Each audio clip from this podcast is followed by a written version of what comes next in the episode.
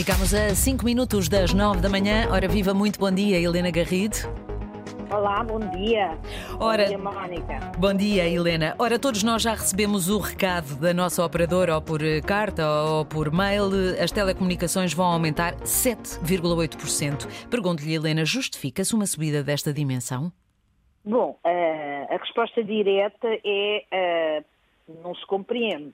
Uhum. As operadoras dizem que se justifica, mas o regulador do mercado, a Anacom, diz que não se justifica e vai ao ponto de considerar implicitamente que há aqui poder excessivo de mercado. Estamos, obviamente, a falar das três grandes, da Vodafone, Altice e nós. A Vodafone vai aplicar os aumentos uh, a partir de 1 de março.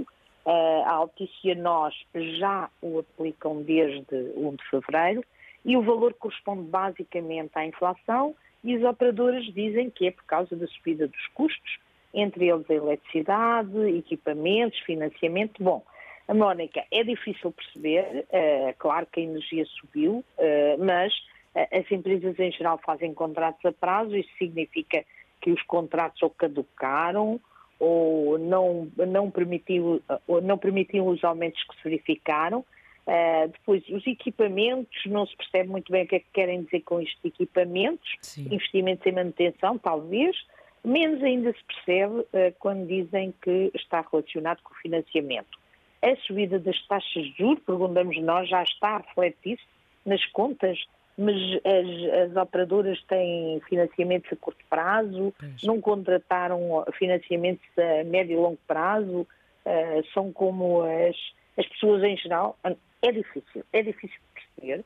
Parece que as operadoras precisam de explicar um bocadinho melhor a sua decisão de aumentar os preços nesta dimensão, especialmente de aumentarem todas na mesma dimensão. Uhum. Porque uma, eh, uma das questões eh, que, que se coloca é, é, é, quando nós comparamos a evolução dos preços em Portugal com a evolução dos preços no resto da União, eh, na média da União Europeia.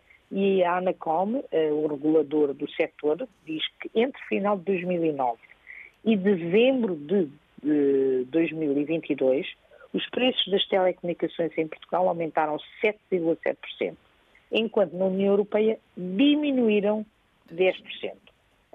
Há aqui, eh, há aqui muita coisa para explicar e uma das explicações é a falta de concorrência, o que justifica que a ANACOM queira limitar o período que as operadoras eh, fidelizam os, os, clientes, quando se muda de operador, eh, quer limitar a seis meses, neste momento são 24 meses. Talvez seja a solução, mas um aumento de 7,8% não se pode justificar num setor como o das telecomunicações, eh, eh com, com o facto de terem subido eh, os custos, Mónica.